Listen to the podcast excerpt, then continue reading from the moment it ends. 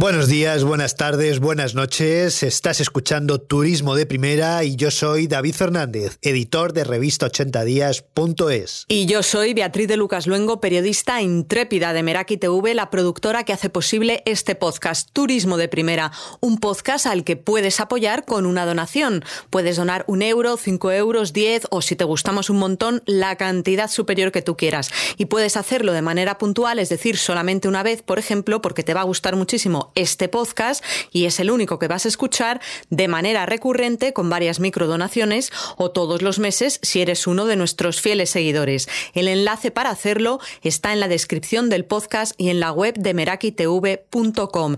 Elijas la opción que elijas, te lo agradecemos sinceramente. Y si no quieres donar, pero sí escuchar y descargar, recuerda que Turismo de Primera está disponible en todas las plataformas de podcast, iVoox, Spreaker, Spotify, Google Podcast y Apple Podcast y que también puedes recibirlos si te apuntas a la newsletter en merakitv.com.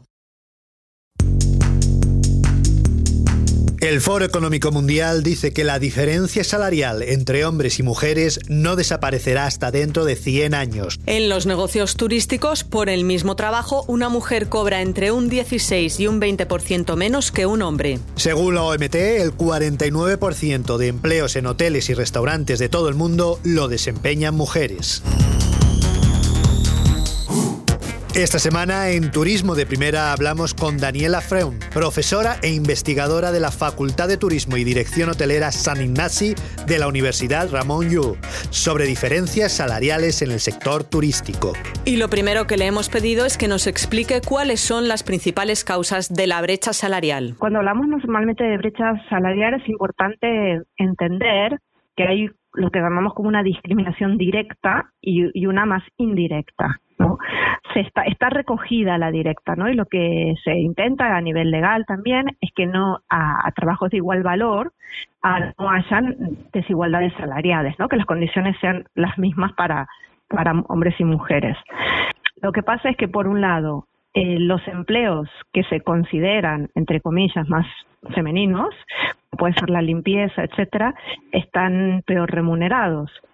Y no solo eso, sino que lo que llamamos indirectos porque a veces hay una incorrecta valoración de los puestos de trabajo. Por ejemplo, en el sector, las camareras de piso tienen una retribución diferente que los limpiacristales y a nivel de puesto de trabajo no hay tantas diferencias. Y mm, los empleos que, que, suelen estar ocupados por más mujeres suelen estar peor remunerados. También las mujeres suelen trabajar menos horas, ¿vale? Porque sufren más la, temporalidad, que llamamos, y la parcialidad que decíamos antes, ¿no? Contratos temporales, contratos parciales.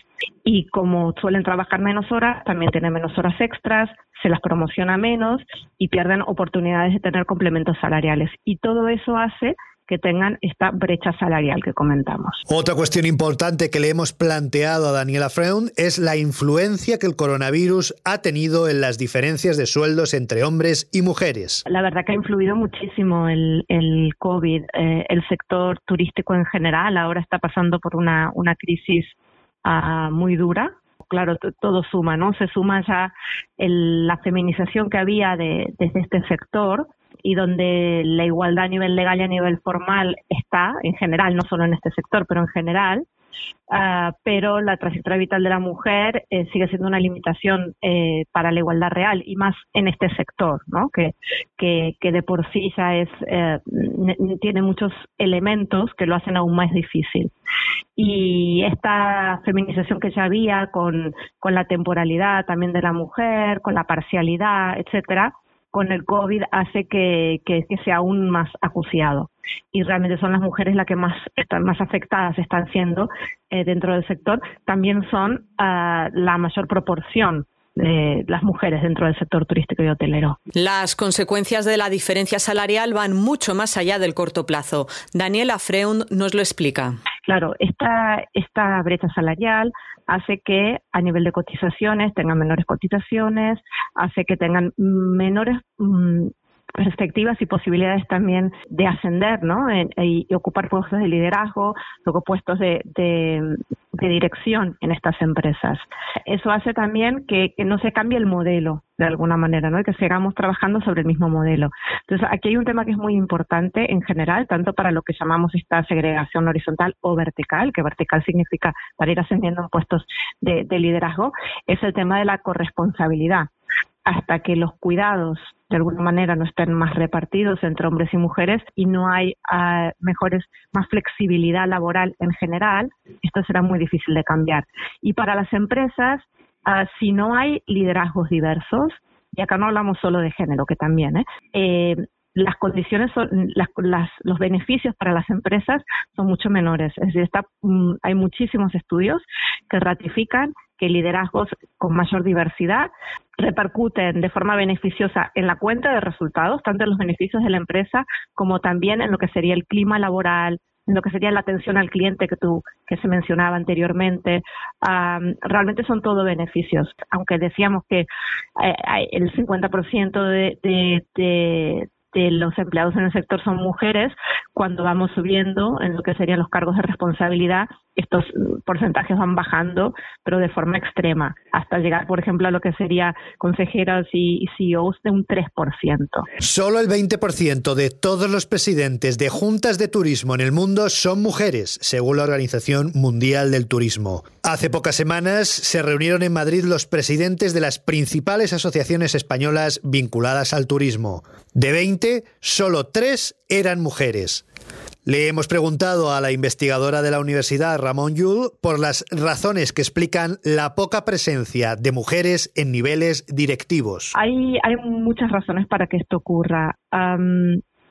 decíamos antes, eh, el tema de la, de la segregación vertical, ¿no? Que, las mujeres llegan a un punto por su trayectoria vital también, que, les hace, se les hace muy complicado eh, el poder eh, mantener estos puestos de, liderazgo, aspirar a estos puestos de liderazgo, si no hay mayor flexibilidad, por un lado. Luego también hay muchos lo que llamamos sesgos inconscientes, ¿no? A la hora de, promocionar este tipo de talento. luego faltan referentes también, falta muchísima formación en general para tomar conciencia de, este tema. Eh, todavía realmente hay, hay, hay, mucho desconocimiento de los beneficios, de lo que comentábamos antes, y realmente eh, no hay mucha voluntad. ¿eh? No, hay, mucha voluntad para, para que esto cambie. El sector hotelero tiene unos datos un, tanto mejores que el resto porque es un sector en nuestro país que es muy familiar. Entonces hay un mayor porcentaje de, de mujeres en, en, en, los consejos, por ejemplo, uh, o en puestos de responsabilidad, porque en general son de la familia. Y sí que es verdad que en el sector hotelero está habiendo un cierto cambio generacional Ah, por ejemplo, si lo comparamos con otros sectores, las direcciones generales, etcétera, son algo más jóvenes, el, tipo de perfil de, los directores generales, y con una formación un poco más diversa que otros sectores. Porque si miramos otros sectores, esa foto que tú mencionabas es básicamente la foto de todos los sectores, ¿eh? que, es un hombre blanco de cierta edad que ha estudiado básicamente o derecho o, económicas en los mismos tipos de, de universidades, etcétera.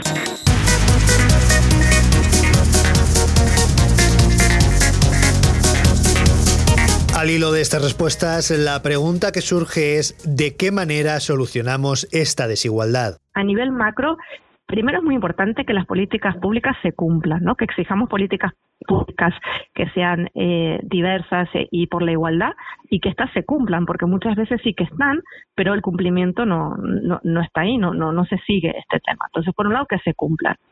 Luego, que los presupuestos tengan un enfoque de género, porque si no hay presupuestos, no hay dinero y no hay política, básicamente, mm. por lo cual es importante que tengan este enfoque de género. Luego también que las asociaciones de mujeres y las mujeres en general estén presentes en estas mesas, ¿no? Cuando se están decidiendo estos, estas diferentes políticas luego, ¿qué más necesitamos? Que hayan condiciones más flexibles. En nuestro este sector turístico no es fácil, pero sí que, es muy importante. Luego, que realmente se promocione las mujeres en la dirección, que se haga mucha formación, lo que contamos para entender los sesgos inconscientes y para esto cambiarlo. Luego, que sean referentes. Es es muy importante visibilizar referentes y lo que también creo que es muy importante es no inventar la rueda. Por ejemplo, ahora en, Fitur, que se, mm, si todo va bien, esperemos, en mayo se va a celebrar, hay un observatorio que se llama Fitur Next y lo que hace Fitur Next es detectar buenas prácticas a nivel mundial que eh, que sean replicables y escalables, que puedan reproducirse en otros sitios del mundo y que puedan escalarse. Y este año el, el eh, objetivo de desarrollo sostenible que han elegido es el de género. Entonces, este año se van a presentar allí muchas iniciativas muy interesantes relacionadas con género que se pueden replicar y escalar también aquí. Entonces, no hace falta inventar la rueda. Con que mm, también miremos buenas prácticas y, y, podamos aprender de ellas, esto será interesante. Y a nivel micro, cada uno de nosotros tenemos muchísimo que podemos hacer, ¿sabes? En nuestro propio entorno o por ejemplo en el entorno nuestro de la universidad hay muchas cosas que estamos haciendo. El informe Global Gender Gap del Foro Económico Mundial de enero de 2020 señala que otra de las causas de la diferencia salarial entre hombres y mujeres es la mayor dificultad que tenemos nosotras para acceder a financiación y capital. La profesora Freund nos explica cuáles son las muchas causas que motivan esta situación. A ver, aquí es muy interesante porque hay muchas barreras y están como interrelacionadas. Por un lado, parte de la base de que, como comentábamos, como normalmente tienen menores cotizaciones, etcétera, suelen partir con menores recursos propios a la hora de empezar un proyecto. Luego, en, muchas veces no cumplen con un poco el prototipo de emprendedor ideal. Uh, porque tienen familia, porque tienen algunas otras responsabilidades y eso también las penaliza. A la hora de acceder a capital, por eh, a veces sus propias limitaciones entre comillas, ¿eh? limitaciones en el, en el sentido de, de menos agresividad a la hora de mm. presentar los proyectos, ¿sabes? En general las mujeres cuando se presentan a, a un proyecto o que se presentan a una oferta laboral o cuando se presentan ante un, un, inversor quieren ir muy muy muy muy seguras ¿no? de lo de lo que tienen y si no están muy muy seguras les cuesta mucho dar ese paso ahora hay cada vez más fondos que intentan impulsar eh, a mujeres y acompañarlas también en el camino. Por ejemplo, yo, soy socia de We Rock Capital y lo que hacemos es apoyar a, a proyectos liderados por mujeres y también acompañarlas durante este camino eh, inicial. También las mujeres en general eh, han hecho menos lobby, menos networking también, y, y eso a la hora de, de, financiar proyectos o a la hora de acceder a otros puestos de trabajo eh, tampoco es tan fácil, ¿no? Si no tienes una buena red. El 60% de los trabajadores en turismo son mujeres y el 80% de los estudiantes universitarios de carreras de turismo también son mujeres. Sin embargo, el Foro Económico Mundial otra vez dice que uno de los problemas que tienen las féminas para acceder a mejores trabajos es su poca cualificación en competencias digitales. Le cuestionamos a la investigadora de la Facultad de Turismo San Ignasi cómo se concilian estas dos realidades. Sí que es cierto que el 50% de, pues 58% de hecho de en los grados en general en España son mujeres. Sí y el máster que tú comentabas antes es el 55,5, así que mayoritarias son mujeres, pero sí que es cierto que lo que son las llamadas carreras STEM, ¿sabes? De, de, de ciencias, informática, etcétera, el porcentaje es muchísimo menor. Y realmente ahí sí que se tiene que hacer un esfuerzo enorme, porque si no va a haber lo que llama, se llama, o se está empezando a llamar la brecha digital, ¿no? Ahora estamos hablando de la brecha de género, pero sí que es cierto que, que en los próximos años, ah, si esta transformación digital, estas competencias digitales, las mujeres no, no, no las tienen, será un problema, porque ahí habrá otra brecha, se sumará a la brecha de género la brecha digital. Y esto empieza a, nivel de, escuela primaria, ¿eh? esto empieza cuando son muy pequeñas, a animar a que sí que opten por carreras científicas, tecnológicas, etcétera, donde el porcentaje de mujeres es bajo y sigue siendo bajo. y ha ido bajando, de hecho, por ejemplo, ingenierías, etcétera, ha ido bajando y nosotros aquí también desde la facultad estamos mm, realmente incorporando todas las competencias digitales que podemos, porque también hay como, como unos sesgos a nivel de, de, de niños, niñas, de qué carreras, las carreras de cuidados, entre comillas, ¿sabes? Son medicina, turismo, que es de personas también, son como más aptas eh, para las mujeres, desde que las creencias, ¿eh? Que las otras carreras, ¿no? Que, que son más consideradas carreras más masculinas.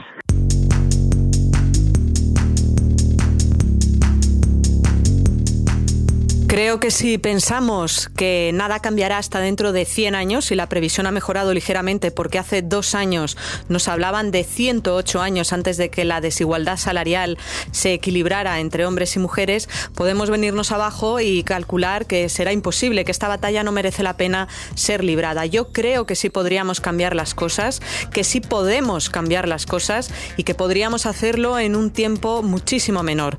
Pero creo que también existe mucha falta de voluntad por parte de quienes realmente toman las decisiones. Y no me refiero solo a términos políticos, porque como ha señalado la profesora Freun en un par de ocasiones, si no hay presupuestos, si no hay dinero, si no queda claro que en las cuentas de resultados de las empresas las mujeres también pueden suponer un beneficio, difícil será que cambiemos las estructuras, que en realidad son algo que nos hemos dado a nosotros mismos para poder desarrollarnos. No estamos al servicio de esas estructuras. Ellas son las que nos tienen que facilitar la vida.